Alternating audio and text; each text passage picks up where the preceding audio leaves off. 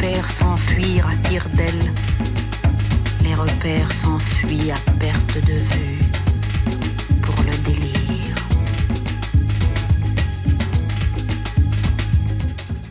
Bienvenue au Papou à Marseille, l'émission des écritures actuelles sous les doigts et entre les oreilles sur Radio Grenouille 88.8.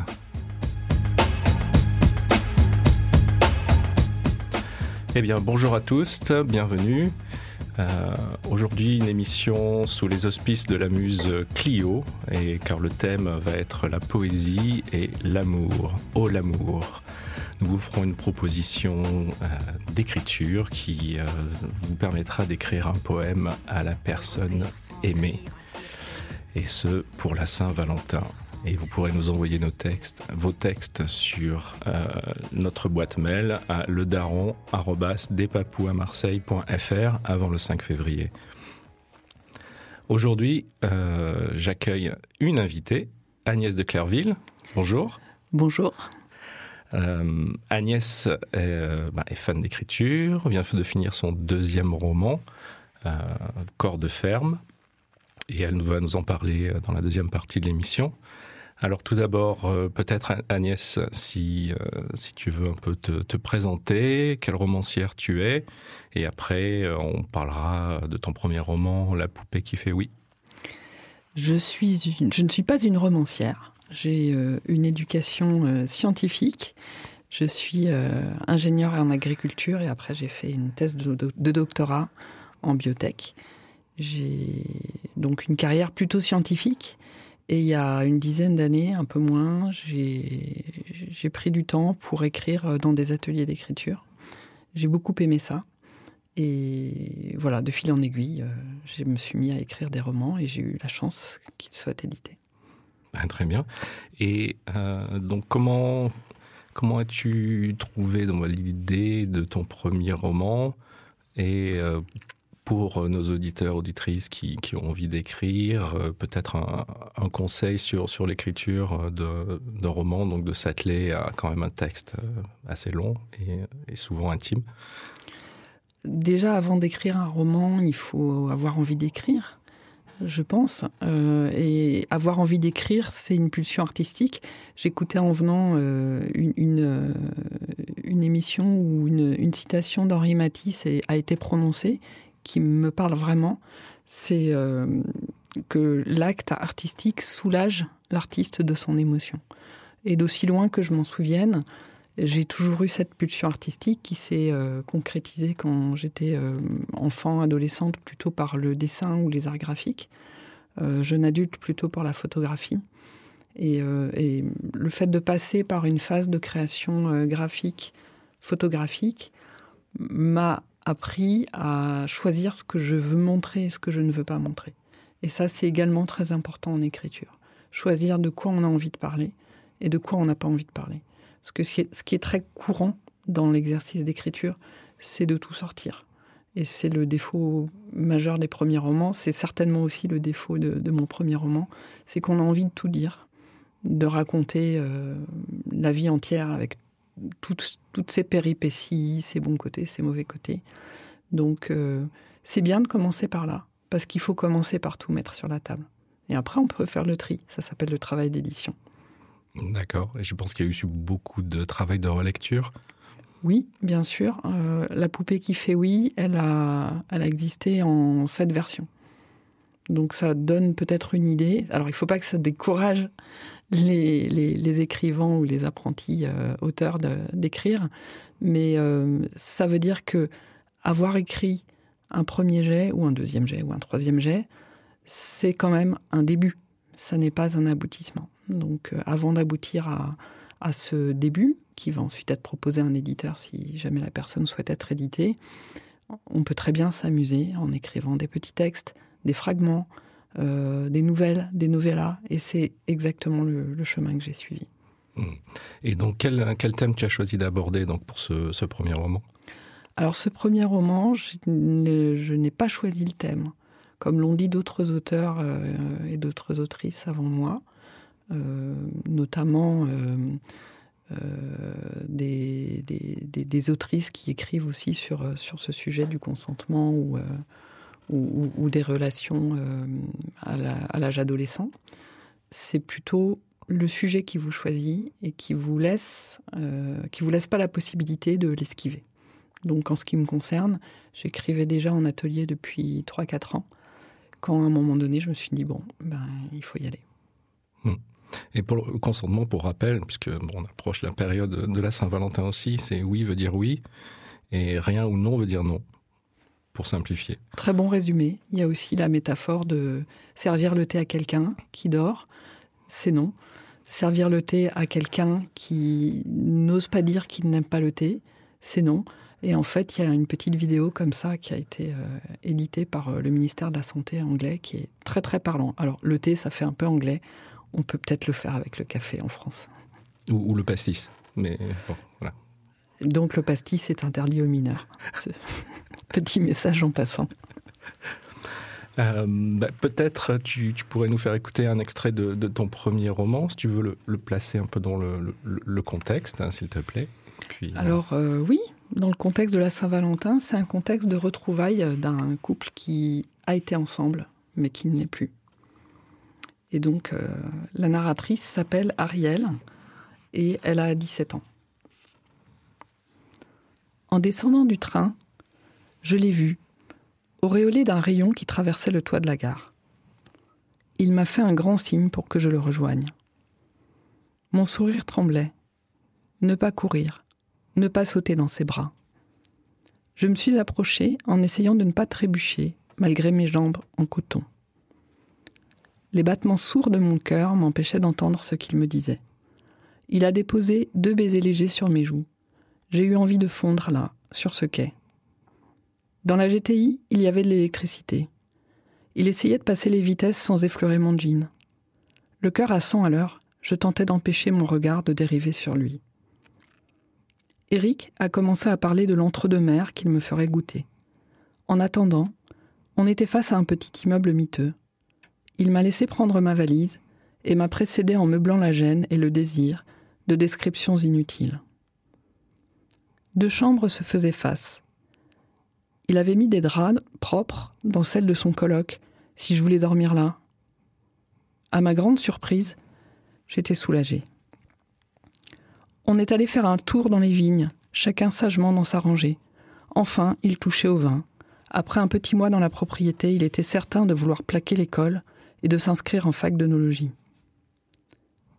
À propos de nous, rien. Juste ces regards si perçants que je me sentais fouillée, sondée sur ce que j'étais devenue, sans réponse. J'étais aussi silencieuse que je m'étais épanchée dans mes lettres. Il avait trouvé sa voie, prenait une décision d'adulte, alors c'était peut-être aussi mon tour. Il a accompagné le dîner d'un Bordeaux blanc qui m'a fait tourner la tête. J'ai évoqué une fatigue réelle et je suis allée me coucher. Il a déposé de tendres baisers sur mes joues, un peu plus moelleux et appuyés qu'à la gare, sa moustache tout près de mes lèvres. Derrière la porte de la chambre, il y avait un verrou de poupée. Je l'ai lorgné en me déshabillant je n'avais plus envie qu'il débarque à l'improviste. Enfin, si, mais pas comme avant. Sans bruit, j'ai tiré le loquet. Merci Agnès de Clairville. Donc après les retrouvailles ou avant les retrouvailles en fait, euh, il y a trouver la personne euh, qu'on aime. Euh, quelle est la personne, voir la personne dans notre regard, d'où la première proposition d'écriture d'aujourd'hui qui est de faire une liste de 10 ou 12 noms. Euh, par exemple, le petit nom de, votre chéri, une partie du corps que vous aimez, un sentiment qui, euh, que vous ressentez en le ou la voyant, l'amour, de la tendresse. Et euh, cette liste, on s'en resservira après pour bâtir notre poème, mais ça je vous en dirai un petit peu plus. Donc on va prendre une petite pause musicale pour euh, écrire ces, euh, ces, noms, ces substantifs, en pensant à la personne euh, que l'on aime.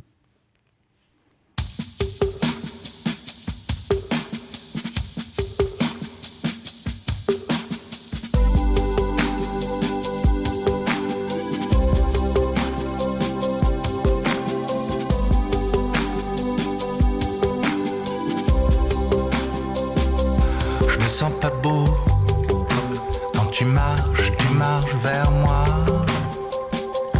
Qu'est-ce que t'es beau? Quand tu penses, tu penses à toi. Non, je me sens pas beau quand tu sais que je sais pas.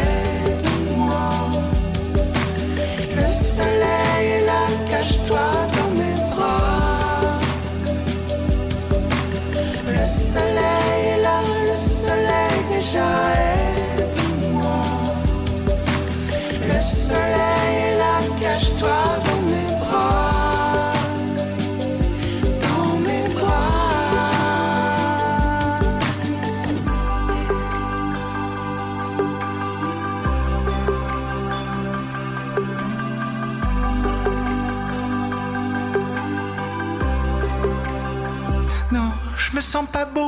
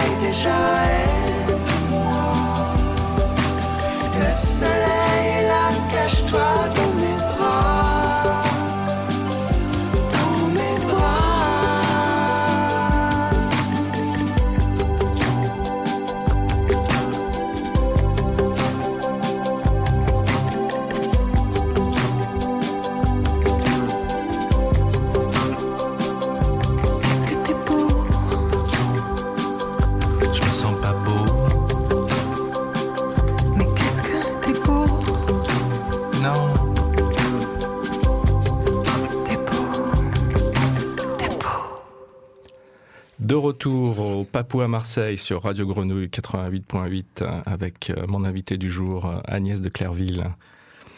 Euh, donc Agnès, donc tu nous as parlé brièvement de ton, ton premier roman et aujourd'hui nous t'accueillons parce que est sorti le 10 janvier ton, ton deuxième roman, euh, Corps de ferme. Alors peut-être une question très vague. Pourquoi Corps de ferme? De quoi ça parle? Corps de ferme, euh, ça parle d'une ferme laitière dans une région qui n'est pas précisée. Donc chacun peut s'imaginer un petit peu euh, une, une région agricole où on, où on fait encore euh, des produits laitiers. Et hum, la particularité de ce livre, c'est que c'est également un roman choral, comme La poupée qui fait oui. Par contre, les narrateurs sont des animaux. Qu'est-ce que tu veux dire par roman choral? Donc un roman choral, c'est un roman où il y a plusieurs narrateurs. Et euh, dans La poupée qui fait oui, il y avait deux adolescents qui se succédaient, ainsi que deux adultes. Là, en l'occurrence, il y aura quatre animaux de ferme. Et on commence le récit euh, par la naissance d'un veau qui est en même temps un narrateur. Donc c'est un petit peu décentré comme regard. Euh, tout à fait. Moi, ça m'avait fait penser un peu à, la ferme des animaux de Orwell, où Orwell avait clairement un, une ambition politique euh, derrière, derrière son roman. Donc, est-ce que c'était le cas pour toi ou, euh, pas du tout, ou autre chose? Alors, si on met la sociologie dans la politique, on va dire oui, parce que à travers mes expériences de stage agricole, moi, je suis pas issue du milieu agricole. J'ai découvert ce milieu par mes études et j'ai fait en tout euh, plus de quatre mois de stage en exploitation laitière, plus d'autres types d'exploitation. J'ai découvert une réalité sociale et socio-économique qui m'a beaucoup marqué et je voulais à un moment donné parler de ça dans un de mes romans, de cette difficulté à survivre euh, jour après jour, euh, de ne pas être reconnu, euh, d'avoir la fierté de nourrir la planète sans avoir aucune reconnaissance. Et ça s'arrange pas actuellement, même si le, le roman se passe il y a quelques années. Donc je voulais parler de ça. Et ensuite, la forme est venue avec, avec les narrateurs animaux dans un deuxième temps. Et est-ce que tu as, tu as traité tous les animaux de façon égale ou tu as, tu as un animal préféré ou... J'ai pas d'animal préféré. Je sais que toi, t'en as un. Mais euh, je, me suis, euh, je me suis également amusée à trouver une voix, un ton, euh, même une oreille à chacun des animaux. Je me suis documentée aussi sur leur sensorialité, puisque chacun des quatre animaux n'a pas la même sensorialité, n'a pas la même intelligence, n'a pas la même manifestation de cette intelligence. J'ai quand même gardé quelques clichés euh, populaires comme euh, le chat très intelligent et qui est un petit peu le vieux sage du livre. En même temps, il est un petit peu plus âgé que, les autres animaux. Euh, la chienne très dans l'instant, dans, le vécu immédiat de, de ses sensations. La vache un peu intermédiaire entre les deux, mais elle est aussi plus à distance des humains. Et puis la pie qui survole et qui a accès aussi à des lieux euh, auxquels n'ont pas accès les autres animaux. Oui, très bien. Et donc, euh, effectivement, moi j'adore le, j'adore le chat.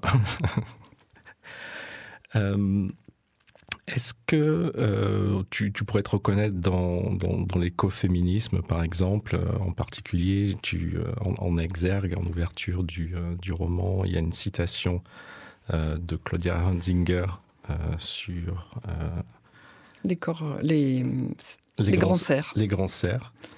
Euh, bon, je vais peut-être la lire. Je découvrais, étonné, à quel bord j'appartenais. À celui des proies. Étrangeté amplifiée par le genre qui m'incarnait, comme si depuis toujours le féminin et l'animal allaient ensemble, passionnément, dans le même qui-vive. Donc Claudie Hunzinger dans Les Grands Cerfs. C'est c'est une exergue que j'ai trouvée assez tardivement par rapport à l'écriture du livre. Euh, et en fait, c'est un, c'est un livre que j'ai beaucoup aimé parce que c'est un livre qui, même s'il euh, s'il rejoint l'écoféminisme, n'assène aucune leçon. Il est avant tout ancré dans le réel, dans l'expérience concrète de l'observation des animaux sauvages par tous les temps, dans un paysage assez abrupt, hein, qui est celui de l'Est de la France, dans les grandes forêts, et par tous les temps. Et j'ai trouvé que Claudie Hunzinger euh, en, tirait des observations qui laissaient un petit peu... Alors, elle a des grands paragraphes où aussi elle a, des réflexions sur le devenir du monde, sur l'extinction des, des espèces, mais à aucun moment elle ne pense, par rapport à ses observations euh, de terrain, à la place euh, du lecteur, puisqu'elle elle observe ces animaux accompagnée d'un photographe animalier qui a des convictions euh, écologiques et politiques inverses aux siennes. Donc on a un petit peu les deux versions aussi, même si on sait ce qu'elle pense elle. Elle, laisse la porte ouverte à, à l'interprétation. Et si je réussis à faire ça avec corps de ferme, ben, je suis très très contente. Euh, bah oui, tout à fait, puisque bah, en le lisant, le point de vue des, euh, des différents animaux. Euh, comment tu as, tu as pu gérer ça Finalement, a une écriture fragmentaire, mais qui est très illustrée, et on, on, voit différents points de vue d'une même histoire. Je trouve que c'est un peu un, tour de force, en plus en passant par les animaux. Donc, euh, est-ce que tu as eu... quelles sont tes joies avec cette écriture-là? Mes joies, déjà, ça a été de me mettre une contrainte. Si, on revient à la phrase d'Henri Matisse de tout à l'heure, il disait également euh, que le, dessin est une forme de peinture simplifiée, mais c'est la même pulsion créatrice qui s'y trouve. Et en fait, moi, je suis passée des arts graphiques où, euh, notamment sur le dessin, on est très très libre. On a un trait, on a une page blanche, on peut faire tout et n'importe quoi. Je suis ensuite passée à la photo où on est beaucoup plus contraint par le matériel. Euh, notamment à l'époque, je faisais de l'argentique en plus. Donc on était très contraint par le matériel, les produits chimiques, etc. Même le choix de la pellicule influait sur le résultat. Et je suis arrivée à l'écriture où là, non seulement on est contraint par... euh, enfin, on n'a que 26 lettres à disposition. On a une langue, la langue française, puisque j'écris en français. Et on a des expressions toutes faites, on a des clichés. Donc on va être lu. Euh, moi, mon ambition, c'est vraiment d'arriver à être lu par chacun, de ne pas avoir de mots trop compliqués pour ne, pas être euh, comprise. Si j'introduis un nom, par exemple, d'une maladie euh, bovine dans, dans le livre, Euh, même si la personne ne va pas aller chercher dans son dictionnaire ce que c'est, je veux qu'elle comprenne par le texte de quoi il s'agit, sans être obligée de, de devenir euh, spécialiste en, en agriculture. Ok, super. Eh ben, en parlant de contraintes, je vais en venir à la deuxième proposition, euh, puisqu'on parle beaucoup d'Oulipo dans, ici. Et donc, la proposition va être d'écrire une morale élémentaire, euh, qui est un, une contrainte, donc euh, proposée par euh, Raymond Queneau, que vous connaissez peut-être pour les exercices de style, ou bien Zazie dans le métro. Il a aussi écrit 100 000 milliards de poèmes, qui est un, un livre qui effectivement permet de produire 100 000 milliards de poèmes d'après le compte de, de Raymond Queneau. Donc le format euh, se, se compose de trois lignes de quatre couples noms plus adjectifs. Donc les noms, par exemple, vous pouvez les piocher dans la liste euh, que nous avons faite euh, au début de l'émission. Le dernier couple non adjectif sera mis en exergue dans la, dans la présentation, suivi de sept vers courts Euh, et là, je vous propose de, de, de, d'expliquer à la personne que vous aimez bah, ce que vous aimeriez faire avec lui ou elle, ou quelle émotion vous aimeriez explorer pour la Saint-Valentin. Et finalement, une ligne de quatre couples réutilisant des noms et des adjectifs d'avant euh, et ou nouveaux. Donc tout, tout sera expliqué de toute façon sur le site internet de despapouamarseille.fr et vous pourrez retrouver le format ainsi qu'un exemple. Et vous pourrez nous envoyer également donc vos, euh, vos productions euh, avant le, le, le 5 février prochain à le daron l e d a r o n voilà donc je souhaite bonne chance et beaucoup d'amour et euh, bah, en parlant d'amour, euh, Agnès de Clairville, donc euh, est-ce que vous avez une, autrice ou une œuvre préférée à, nous partager? Ça pourrait être un auteur, mais en l'occurrence c'est une autrice. C'est Toni Morrison. Je pense que beaucoup d'auditeurs et d'auditrices la connaissent. Mon livre préféré d'elle, c'est Beloved. On trouve mmh. encore Love dans le, dans le titre, mais c'est une histoire qui est très âpre et qui parle pas du tout, du tout euh, que d'amour, qui parle aussi de beaucoup de souffrance. Et euh, en parlant de souffrance, j'ai choisi euh, de vous lire un extrait de Délivrance qui parle d'une jeune femme extrêmement noire et de son enfance, de sa croissance, de sa vie dans un monde qui est régi par les rapports entre races. Et je vous parle donc de la première rencontre amoureuse euh, dans le regard de euh, Booker, qui va, euh, on espère, devenir son amant. Tout simplement stupéfait par sa beauté, il contempla, bouche bée, une jeune femme à la peau noire bleutée qui riait, debout sur le trottoir. Ses habits étaient blancs et ses cheveux semblables à un million de papillons noirs endormis sur sa tête. Elle parlait à une autre femme, blanche comme de la craie, avec des dreadlocks blondes. Une limousine longeait le trottoir et toutes deux attendaient que le chauffeur leur ouvre la portière. Même si cela le rendait triste de voir la limousine s'éloigner, Booker souriait, souriait sans cesse, tandis qu'il poursuivait son chemin jusqu'à l'entrée du métro où il jouait avec les deux guitaristes. Aucun d'eux n'était là, ni Michael, ni Chase, et c'est alors seulement qu'il remarqua la pluie, douce, régulière. Le soleil resplendissait encore, si bien que les gouttes qui tombaient d'un ciel bleu layette ressemblaient à du cristal se brisant en taches de lumière sur le trottoir. Il décida de jouer quand même de sa trompette, seul sous la pluie, tout en sachant qu'aucun des piétons ne s'arrêterait pour écouter. Au contraire, ils fermaient leur parapluie en se dépêchant de descendre l'escalier qui menait au rame. Toujours captivé par l'absolue beauté de la fille qu'il avait aperçue, il porta la trompette à ses lèvres. Ce qui en sortit fut une musique qu'il n'avait jamais jouée auparavant. Des notes basses et sourdes, longtemps, trop longtemps retenues, tandis que les accords flottaient parmi les gouttes de pluie. Merveilleux. Merci pour ce passage, Agnès. Merci Tony Morrison. Donc c'était Tony Morrison dans Délivrance donc je vais, bah, nous allons bientôt conclure cette émission. un petit point d'agenda, si vous êtes dans le sud, il y aura l'autre festival à Avignon du 2 au 4 février avec Thomas Guénolé, Boris Cyrulnik, Michel Sapanette. Ça promet, en tout cas. J'ai hâte. Ah oui, n'oubliez pas, bon, on s'y verra peut-être. J'espère. n'oubliez pas euh, bah, d'envoyer vos textes si vous voulez, et si vous voulez les voir apparaître sur notre euh, site internet, à despapous-à-marseille.fr. Euh, la prochaine émission sera le dimanche 25 février à 10h, et on se retrouve aussi en podcast. Alors, merci à tous nos auditeurs, toutes nos auditrices, à Radio Grenouille. Et merci Agnès de Clairville d'être venue. Et euh, on va se quitter avec euh, All l'amour euh, des rasures. Merci à vous. Merci.